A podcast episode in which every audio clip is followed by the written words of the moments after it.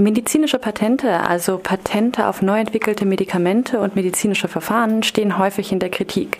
Ist es ethisch vertretbar, die Herstellung und Verteilung von zum Teil lebensrettenden Medikamenten zu unterbinden, weil ein Patent, weil ein Patent äh, die Rechte des Entwicklers schützt? Darüber sprechen wir mit Nora von ähm, Universities Allied for Essential Medicines, also UAEM, äh, von der Regionalgruppe Freiburg. Guten Morgen, Nora. Guten Morgen, hallo. hallo. Vielleicht kannst du uns äh, kurz was äh, zur Einleitung sozusagen. Was bedeutet es überhaupt, ein Patent auf medizinische Erfindungen zu haben? Welche, welche Erfindungen sind denn überhaupt patentierbar? Ähm, patentierbar sind im Prinzip alle innovativen Erfindungen. Das heißt alles, was neu ist und was es nicht schon gab. Ähm, und ein Patent darauf zu haben, ähm, bedeutet eigentlich ähm, im medizinischen Bereich dann 20 Jahre ähm, mit der Erfindung, die man eben gemacht hat, ähm, quasi tun und lassen zu können, was man will, ähm, ohne dass andere Unternehmen, Firmen, Menschen, was weiß ich was, äh, die Ergebnisse, die Erfindung, die man gefunden hat, nutzen darf. Das heißt, es kann alles patentiert werden, unabhängig davon, welche Wirkung es hat, für welche Krankheiten es eingesetzt werden kann und wie viele Menschen davon betroffen wären. Genau, es kann alles patentiert werden. Ähm, das einzige Kriterium ist, dass es innovativ sein muss, dass es was Neues sein muss, was nicht schon geben darf. Okay. Und ähm, wer entscheidet denn überhaupt, was patentiert werden kann? Also die, ich nehme an, die Unternehmen ähm, reichen sozusagen einen Antrag ein. Genau, es wird ein Antrag eingereicht. Ähm, seit dem CRIPS-Abkommen ist es sogar für Universitäten Pflicht, ähm, Innovationen zu patentieren. Also es muss eingereicht werden. An Universitäten gibt es ein Zentrum für Technologietransfer, ähm, die quasi melden dann das Patent an beim Patentamt und dann wird es dahinter liegt. Und dann ähm, muss man allerdings, wenn man jetzt zum Beispiel neue Medikamente macht, ähm, muss man in jedem Land, wo man quasi ein Patent halten will, ähm, ein neues Patent wiederum anmelden. Da sind jetzt sozusagen zwei Punkte schon drin. Ähm, du sprichst einerseits die Internationalität dieser Entscheidung an, also die Frage, wie lassen sich Patentrechte in verschiedenen Ländern vereinbaren.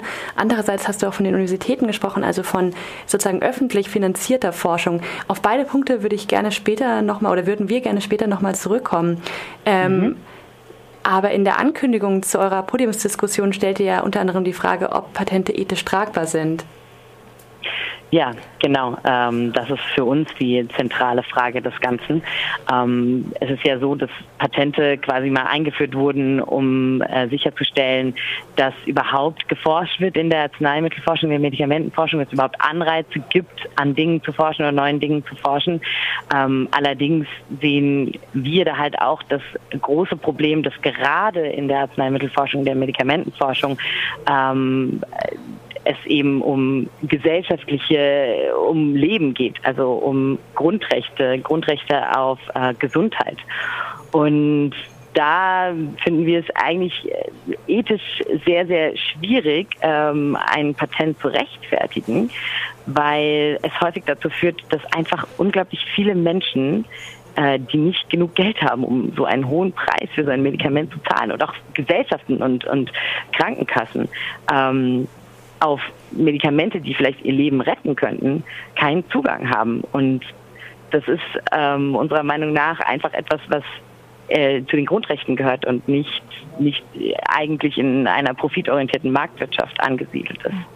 Und inwiefern äh, können denn bei momentaner Rechtslage ethische Erwägungen überhaupt Eingang in Entscheidungen über Patente ähm, haben? Ähm, oder ja, also welche Mechanismen gibt es äh, im Moment oder was müsste man an diesen äh, Regularien ändern, um äh, die Möglichkeit zu bekommen, auch ethische Erwägungen in Betracht zu ziehen?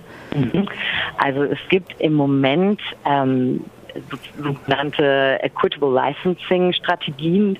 Das bedeutet, ähm, es gibt die Möglichkeit, quasi wenn man ein Patent einreicht oder vor der Anmeldung oder Weiterverkauf des Ergebnisses, ähm, da eine Klausel dran zu hängen, zu sagen, okay, wenn ähm, das, was wir hier gefunden haben und das, was, was wir machen, wenn das große gesellschaftliche Relevanz hat, also wenn das viele Menschen betrifft und ähm, wichtig ist für das Überleben von vielen Menschen, ähm, dann quasi sollte äh, diese Erfindung, die da rauskommt, ähm, für alle Menschen zugänglich sein. Das heißt auch für andere Unternehmen, für Generikunternehmen, wie auch immer, ähm, zugänglich sein, um quasi das, den bestmöglichen Preis, den billigsten Preis für so etwas, ähm, für so ein Medikament zu bekommen und um es zugänglich zu machen für die Menschen.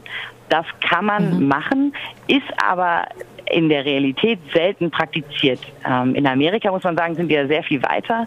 Äh, da gibt es viele Unis, die diese Klausel dranhängen, die sagen, okay, wir geben euch gerne unsere Ergebnisse, aber wenn ihr damit ein Medikament macht, das tausende Leben retten könnte, dann tut uns leid, dann fordern wir unsere Rechte ein, die wir hier haben, bei der, weil wir dieses Ergebnis gefunden haben und geben unsere Ergebnisse auch an andere weiter damit eben diese Menschen auch Zugang zu diesen Ergebnissen bekommen können und die Zugang zu den Medikamenten bekommen können.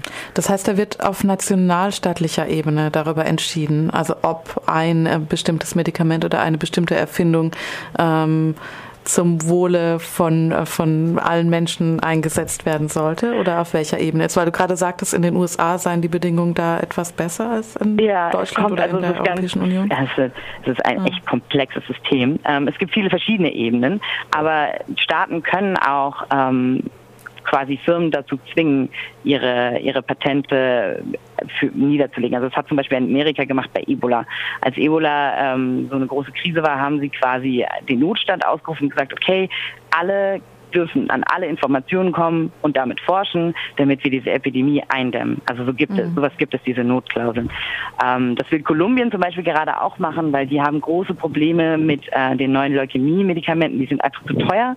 Ähm, die können die nicht bezahlen und sie haben ganz viele Patienten, die an Leukämie sterben, weil sie nicht die Medikamente bekommen, die sie wollen. Und ähm, die sind zum Beispiel auch gerade dabei, wollen gerade ähm, das äh, erzwingen, dass die, dass diese Medikamente billiger verkauft werden dort und der Patentschutz da nicht, also dass den Patentschutz dort nicht gelten darf. Aber es ist sehr, sehr schwierig und man muss sagen, ähm, Kolumbien stößt da auf große, großen Widerstand, sowohl von den Pharmaunternehmen als auch äh, von anderen Staaten wie der USA zum Beispiel. Die eine Sache sind ja sozusagen Pharmakonzerne, die forschen ähm, und dann vermutlich ja auch sehr viel Geld in diese Entwicklung stecken. Insofern ähm, sagen so eine Art marktwirtschaftliches Argument vorbringen, indem sie sagen, wir wollen äh, die Forschungskosten wieder reinholen, wir stecken viel Geld in die Entwicklung, wir möchten mit diesem Medikament auch Geld verdienen. Die andere Seite sind ja ähm, öffentlich finanzierte Forschungsgruppen äh, vielleicht auch, die an der Entwicklung von Medikamenten beteiligt sind, zum Beispiel an Universitäten. Das hatten wir vorhin ganz kurz an, äh, angeschnitten. Wie stehen wie steht äh, denn Entwicklung von Universitäten äh, im, in diesem ganzen Komplex da? Ähm, wie ist denn der Patentschutz solcher Entwicklungen ähm, durch dann einzelne Unternehmen zum Beispiel gerechtfertigt? Ja, genau. Ähm, das ist auch, ja, sprichst du genau das große, große Thema an, das uns auch beschäftigt. Äh, das ist nämlich genau das Problem, dass wir als Gesellschaft zweimal zahlen. Wir zahlen einmal damit, dass wir die Forschung an Unis finanzieren, die die Grundlagenforschung macht, ohne die Firmen nicht weiter forschen könnte. Und zum anderen zahlen wir dann aber ganz zum Schluss auch nochmal ähm, für die Ergebnisse, die herauskommen und eben für die Patente, die herauskommen. Und das heißt, wir tragen eigentlich äh, doppelt Kosten, ähm, obwohl ja diese Forschung genau für uns gemacht wird. Ähm, und das ist natürlich ein sehr ironischer Fakt, ähm, der vielen auch nicht so bewusst ist und irgendwie viel übersehen wird. Und ähm, die Unis allerdings sehen sich da in so einem Zwang, dass sie sagen, ja, aber wir können so, also sie könnten natürlich auch da eine Sozialklausel dranhängen, wenn sie ihre Ergebnisse weitergeben und ähm, sich das Recht vorbehalten, ihre Ergebnisse ähm, mit ihren Ergebnissen auch weiter zu forschen oder anderen Unternehmen Möglichkeit zu geben, zu geben, mit den Ergebnissen weiter zu forschen. Aber ähm, die sehen sich dann in einem starken monetären Zwang und sagen, ja, aber dann würde ja kein Unternehmen mehr mit uns kooperieren, da würde uns niemand mehr ähm, unsere Ergebnisse abkaufen und äh, wir haben ja sowieso so viele Geldprobleme, das können wir nicht machen. So, da, da kooperiert keiner mehr mit uns. Und äh, da fehlt es halt insgesamt so an, an sozialer Gerechtigkeit. Ähm, und wahrscheinlich auch ein bisschen an Einsicht und Durchblick. Also weil ähm, es eigentlich keinen Beweis dafür gibt, dass Unternehmen nicht auch mit Unis kooperieren würden, die eine Sozialklausel haben. Vielleicht kannst du ganz kurz zum Abschluss noch eine kurze Einschätzung äh, abgeben, wie die Situation denn an der Uni Freiburg ist. Das ist ja der Ort, wo ihr die Podiumsdiskussionen abhaltet heute. Genau. Ähm, ja, das ist ganz interessant. Wir haben ähm, Anfang letzten Jahres beziehungsweise wir haben Mitte letzten Jahres in, an der Uni Freiburg es geschafft, dass sie eine Sozialklausel tatsächlich integriert in ihre Leitlinien.